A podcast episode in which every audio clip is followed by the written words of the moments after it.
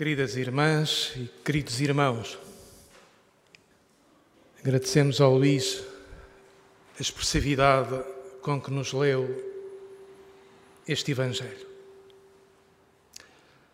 dando vida para nós à beleza rápida deste texto.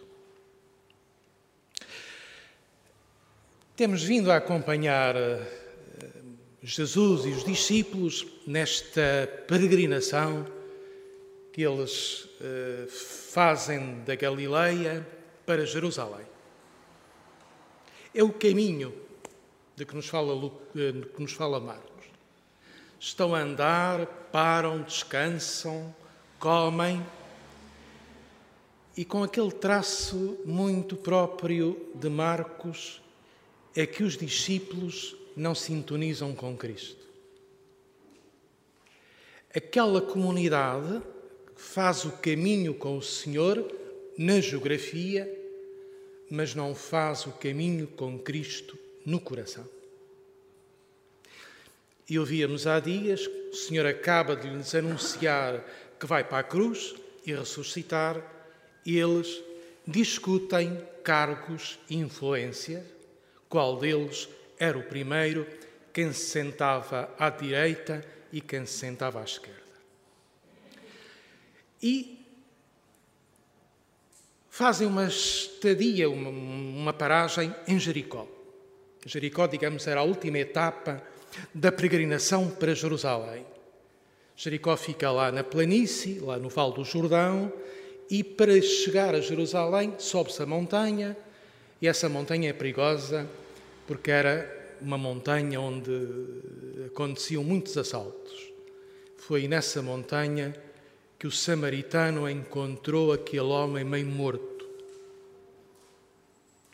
À saída de Jericó, as caravanas da peregrinação refaziam-se para seguirem o caminho para Jerusalém a subir.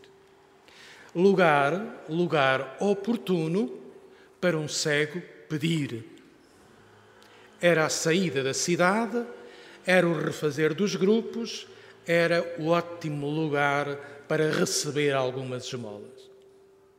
É neste contexto que o Evangelho de hoje entra. Aquele cego, quando Jesus ia a sair de Jericó com os discípulos para Jerusalém, e uma grande multidão, e reparem nos pormenores corridos de Marcos, estava um cego. Sabemos a condição deste homem, uma cegueira que lhe tirava visão. O nome, Bartimeu. O nome do pai, Timeu. E o que é que ele estava a fazer? A pedir esmola à beira do caminho. Que é curioso. Marcos, que é um evangelista de corrida, escreve sempre tudo à pressa para dizer a circunstância deste homem, dilata-se nos pormenores. Expande-se. E eh, raramente Marcos nos apresenta tantas características de uma personagem como deste cego. O nome, repito, o nome do pai, a circunstância existencial, cego, o que estava ali a fazer, a pedir esmola. Uma dupla pobreza, uma dupla miséria. A miséria de não ver e a miséria da pobreza, da carência, tinha de pedir a mão para receber esmola. Periferias dizemos nós. Circunstâncias humanas de exclusão, de marginalidade sociológica e existencial, presentes neste Evangelho. Este homem, no meio daquela multidão toda, e seria enorme, percebe, pressente que Jesus vai passar por ali. Este homem salta aos gritos. Fabuloso texto salta aos gritos, um grito orante. Jesus, filho da vida, tem piedade de mim. É o grito da dor, da aflição, do profundo da nossa noite, do profundo da nossa carência. É um grito de revolta contra as circunstâncias da vida, de desolação pela solidão ou pela exclusão sofrida e ao mesmo tempo de confiança de fé. Jesus, filho de David, tem piedade de mim. É a básica oração que nós fazemos. E agradecemos ao Luís a intuação dramática desta expressão. É o nosso grito mais fundamental de quem pede do profundo da sua dor piedade, consolo, misericórdia e compaixão. É o nosso grito. Mas ouvir alguém gritar custa. É insuportável. Nós não queremos ouvir porque nos fere. Nós e qualquer pessoa. O grito causa-nos um certo horror e repugnância, porque o grito dilacera o coração. É o sofrimento do outro que nós não suportamos e por isso preferimos que ele se cale, como os discípulos e a multidão quiseram sufocar o grito do cego, que era um grito de oração. Cala-te! E nós, se lá tivéssemos, faríamos o mesmo. Mas o Senhor percebe e diz: chamai-o. E reparem o contraste entre o cala-te da multidão que seria o nosso e o apelo, a convocação, a atenção, o desejo que o Senhor tem de se encontrar com o cego. Chamai-o. E depois reparamos na mudança dos discípulos e da multidão. Vão ter com o cego com uma atitude completamente diferente. Coragem, levanta-te, Ele está a chamar por ti. Coragem, levanta-te, Ele está a chamar por ti. E temos aqui, podemos interpretar, a transformação, a conversão de uma comunidade que se torna evangélica. No princípio, bloqueava o acesso a Jesus. Era muro, sufocava a vida do cego. Cala-te, impedindo-o de gritar, de falar, de dizer. Depois, assume e convertes à palavra do Senhor e a própria comunidade leva o cego até Jesus. Coragem, levanta-te, Ele está a chamar por ti. Temos aqui o nosso programa de vida, se assim quisermos, como comunidade da Capela do Rato e como qualquer comunidade humana e cristã. Ouvirmos o grito dos outros, a sua súplica, termos a coragem de acolher as dores, a palavra por vezes sofrida, e sermos transparência e caminho de acesso a Cristo. E reconheçamos-nos numa grande penitência comunitária que, por vezes, ou muitas vezes, as nossas comunidades, a Igreja toda, não é capaz, não consegue ser esta comunidade que leva a Cristo, que estabelece relação com Cristo. Pelo nosso pecado institucional, pelo nosso pecado pessoal, pelas nossas disputas de poder, pela violência e pelos crimes dentro da própria Igreja. Mas há uma promessa de esperança, que é esta que o Evangelho nos diz: coragem, levanta-te vai ter com Ele. Ele está a chamar por ti. E é tão belo.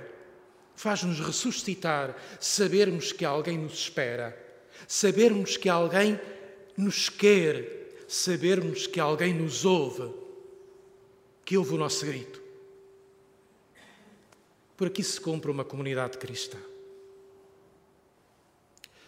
Nós hoje, na Diocese de Lisboa, começamos este grande processo que é o Sínodo que há de acontecer em 2023 em Roma, mas que é desejo do Papa Francisco que as comunidades cristãs se escutem, que as pessoas falem, digam as suas dores, as suas esperanças, as suas alegrias, como se sentem em igreja. Como é que nós testemunhamos o Evangelho e a profecia de Cristo no mundo de hoje? Com facilidades, com dificuldades, com resistências, com promessas. Que a palavra se solte na vida dos nossos leigos. Que o sentir dos fiéis, o sentir dos crentes possa emergir numa palavra sincera e nós todos possamos nos possamos escutar uns aos outros. É um caminho, como é que eu hei de dizer, que nós vamos iniciar sem GPS nem eh, manual de instruções. Vamos fazer o que não sabemos fazer. Cada comunidade se vai inventar, com alguns critérios comuns, mas com uma grande liberdade criativa, o que pessoalmente me dá eh, possibilidade, a mim e a todos nós, possibilidades de caminhar mas também eh, alguma perdição neste sentido, não sabemos bem como fazer. Mas é uma grande oportunidade, eu acredito, de estarmos a preparar a Igreja do futuro, a sonhar o que queremos deixar às próximas gerações, de nos questionarmos como vivemos como cristãos e como podemos viver melhor, como podemos mudar. Depois do concílio, talvez seja o momento de uma nova reforma dentro da Igreja. Eu espero e acredito. Temos criada eh, uma equipa coordenadora deste processo que eu apresento. A Sandra Chaves Costa está ali. A Ângela Barreto Xavier está ali. Eh, são as nossas coordenadoras. Ana Grácio está ali, do MCE, eh, militante mais jovem da equipa, representante dos estudantes e dos jovens. O Emanuel Soeiro, eh, que é o nosso técnico de, do site e, da, e das transmissões, não está cá e o diácono José Alberto. Esta equipa coordenará eh, o processo sinodal de escuta, de grupos, de encontros, eh, de, um, de uma síntese final de propostas de participação. Eh, na primeira leitura, nós ouvíamos, e está na hora de eu acabar, uma, no profeta Jeremias uma grande procissão de regresso. Grávidas, coxos, cegos, mães com crianças. As mães com crianças eu quero honrar que ali estão, uh, pelo menos sei que duas mães com crianças estão aqui. É as grávidas e aquelas que levam crianças ao colo terão dificuldade de caminhar os coxos e os cegos também. Este cego que vai a caminhar vê o caminho pela primeira vez, mas põe-se atrás de Jesus. Vamos preparar com as nossas grandezas e as nossas fragilidades um caminho de esperança e de futuro. Isto vai nos custar porque não sabemos.